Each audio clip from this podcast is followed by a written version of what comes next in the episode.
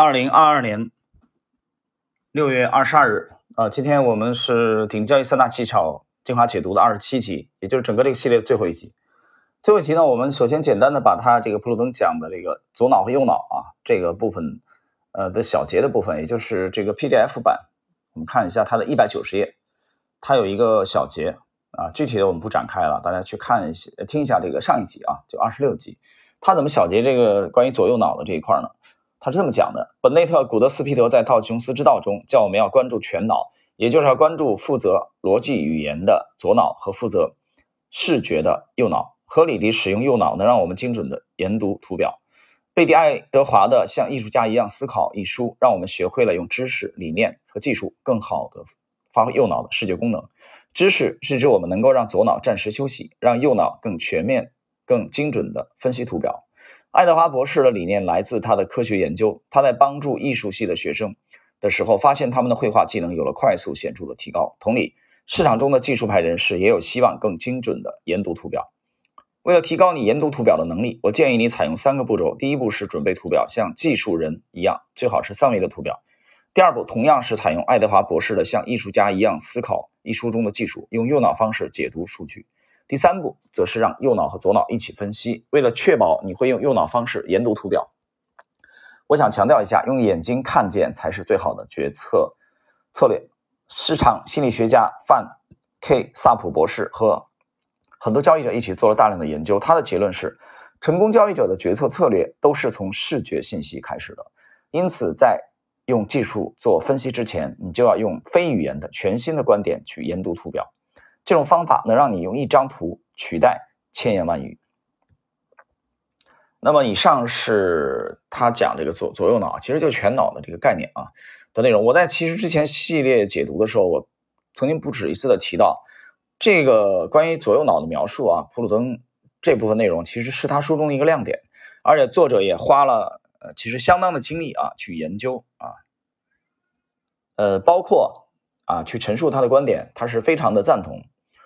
呃，我们摘录的形式吧，啊，把它这其中的，嗯，左右脑包括全脑这个概念啊，呃，给大家这个分享了一下，在结束他全脑的啊这个这个系列的啊他的策略和观点，最后我谈这个谈一下，可能跟他的观点不太相同的啊，大家一并做一个了解。其实随着这个科技的发展，近些年来。其实出现了一些争议，颇多争议啊，就就是就是关于这个左脑右脑开发的这个问题。大家去其实看一下啊，其实有很多的现在这个小朋友们啊，这个很小的娃娃啊，从很小啊三五岁就开始搞这个全脑开发啊，很多这种相关的培训课程，许许多多的啊，尤其是啊某些国家和地区就很普遍，对吧？就是这个关于这方面呃有争议。的确有争议有争议点在哪里呢？其实，呃，有一派的观点就认为这纯属扯淡，没有多大意义。你你怎么能把左脑和右脑分给它分开了开发？而且最幽默的是，有人说这个去开发啊，这个尖脑啊，有人说我尖脑是啥你都不知道，那你去学一下这个解剖学，尖脑的开发啊，我看到那儿我觉得挺可笑的，就是其实是有争议的啊，就关于这一块儿。但是不管它有没有争议啊，我我们先讲了布鲁登博士的观点，最后呢，我们要点一下这方面是有争议的。那么，但同时有一点，至少我是赞同他的观点在哪，就是他想强调左右脑并用，那么强调全脑。其实从开篇我就很赞同他一个观点，什么全局的观念来研读图表，全局的观念来研究这个市场，这个是没有问题的。这个观点我是啊绝对赞同的。啊，至于说是不是你要花很多的精力去，呃，分别的去开发左右脑啊，这个见仁见智吧。啊，把这个把这个课题留给大啊各位。然后啊，我们结束这个部分的内容之后，在整个系列最后啊，我们看一下，它有一个有有一个小节，我觉得非常的精彩啊，精彩到我觉得我。在前几天在星球啊做了一个转发，那么我觉得还还不足以，还不足以来强调它的重要性，所以我们作为整个这个系列最后一集，二十七集啊，我把这里要强调一下，就是两百一十二页啊，它的这个电子版两百一十二页的，他谈了十个规则，汉克·布鲁登，我们看一下哪十个规则啊？第一，自己做主，为自己创造一间密室，你自己是唯一的客户。第二，超越对手，掌握二十一世纪的最新概念，以掌握优势。第三，学会威科夫技术分析方法，并掌握威科夫投机艺术。第四，成为真正的交易者，像综合人一样交易。第五，保持永远保持自律。第六，根据可靠的科学的行为金融学来开发自己的交易系统。第七，用决策支持系统。来帮助你选择交易时机。第八，通过行动顺序方法来测试你的交易系统，并训练自己采用自己的交易系统。第九，学会自我控制。第十，把顶级交易的三大技巧融于一身。这是他提的十个规则。这十个规则啊，我们在这一集都讲不可能的啊。我重点来呃给大家去解读一下他第一个小节：自己做主，为自己创造一间密室。这小节我觉得很精彩啊，里边有部分内容非常精彩。我们来看一下它的规则一：自己做主。规则一是交易者成功的基石，纪律是交易赚钱的必要条件。有纪律的人才会遵守规则一的建议。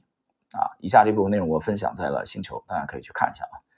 我们这里做一个解读：一间密室，这是交易者最好的工作状态。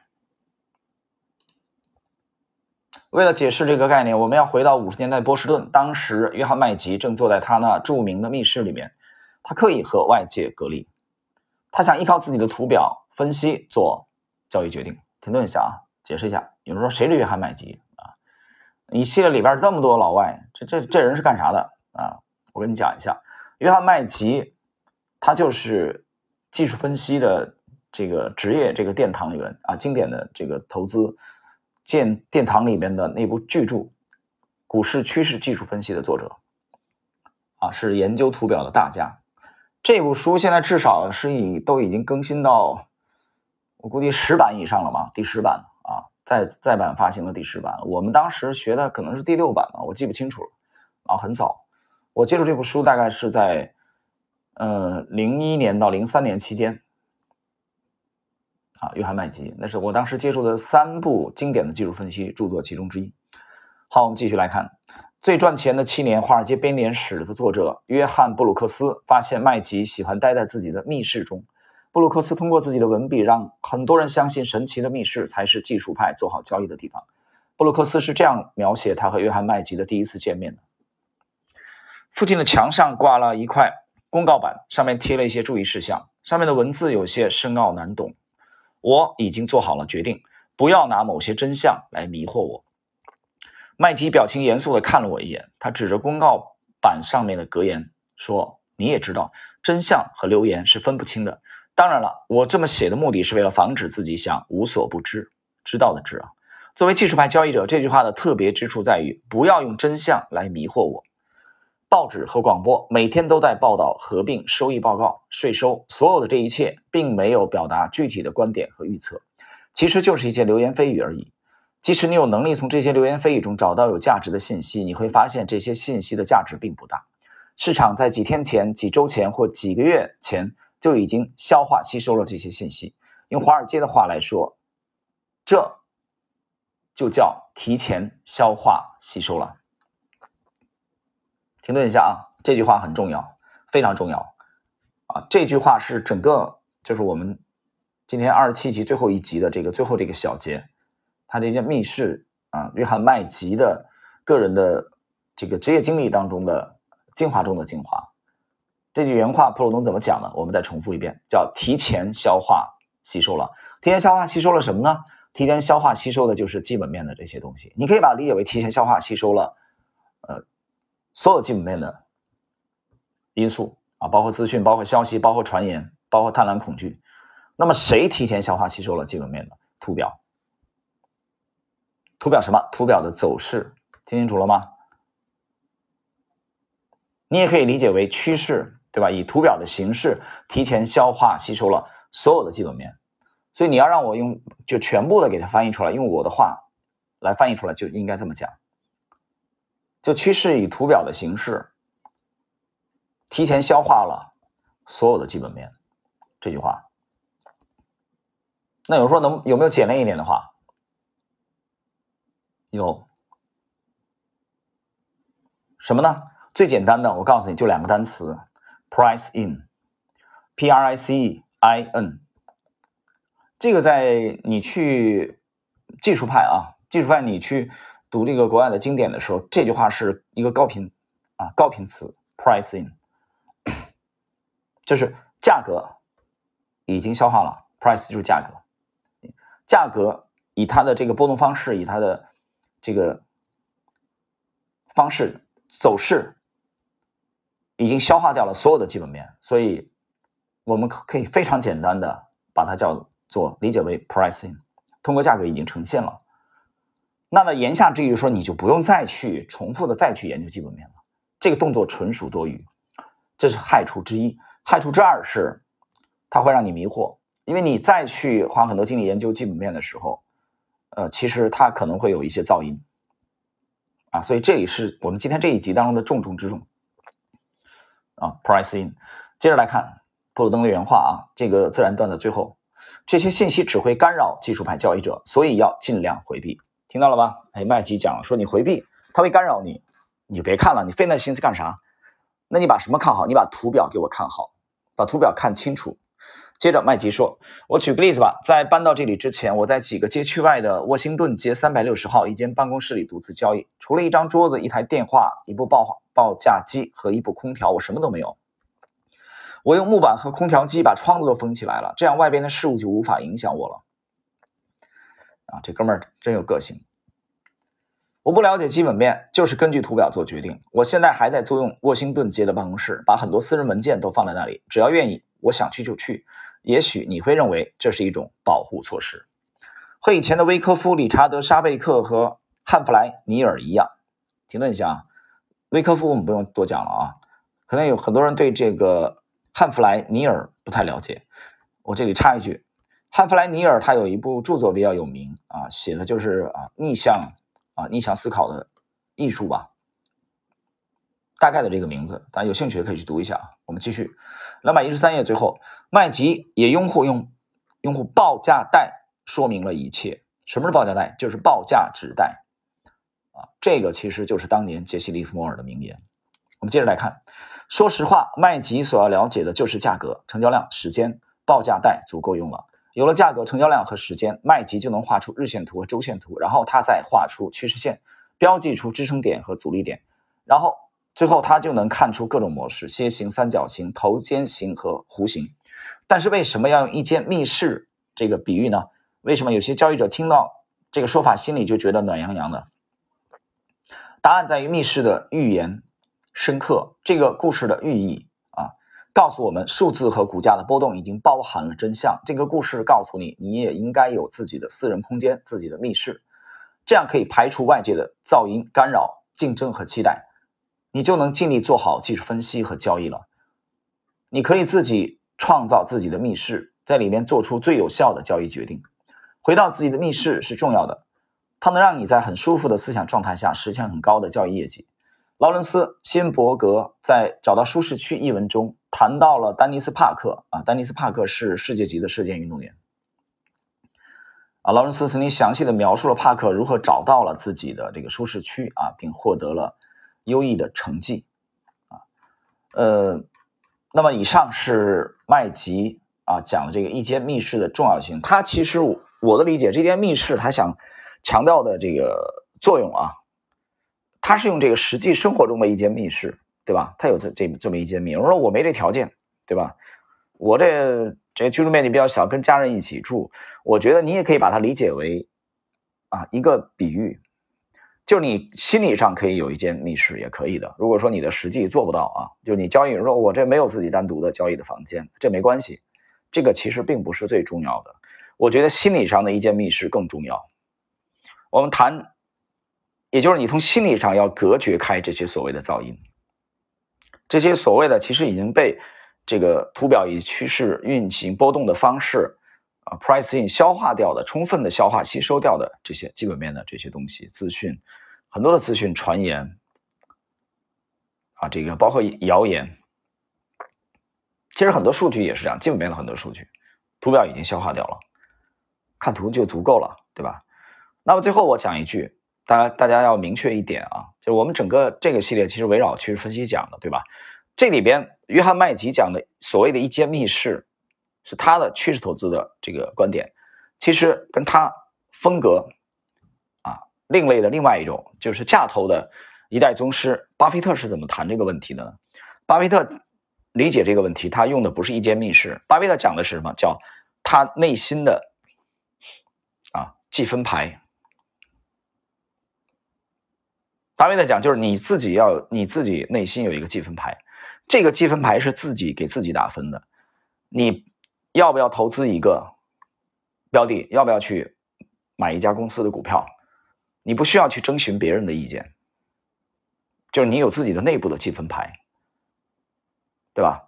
作为他来说，可能要跟老头商量一下啊，跟谁呢？就是他的副总裁，伯克希尔的副总裁，这个查理芒格啊，这俩老头可能要切磋一下，交流一下。但巴菲特的时候，很早的时候，他讲过一句话嘛，他说：“我们的决策过程是这样的，我们怎么决策呢？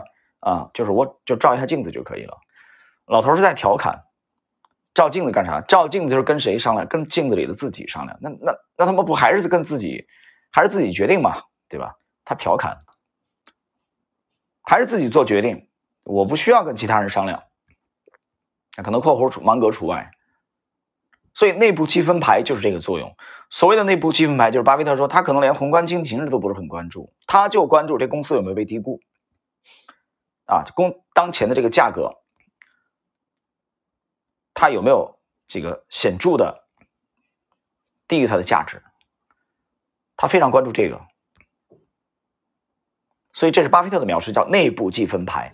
这个内部积分牌，第一强调的是由自己做主，第二强调的是排除外界干扰。所以。从不同的描述，一间密室啊，约翰麦吉的描述，内部积分牌，沃伦巴菲特的描述，我们都能看到两派不同的啊，这两位大家大师，他们是如何向我们向我们强调排除外界干扰，对吧？你做交易也是这样，就是我我平时也会遇到这个，你比如说我今天我还遇到这情况，我几乎是每个月每周都都遇到这个情况，什么情况呢？因为有有有很多这个啊朋友交流，对吧？投资者也好。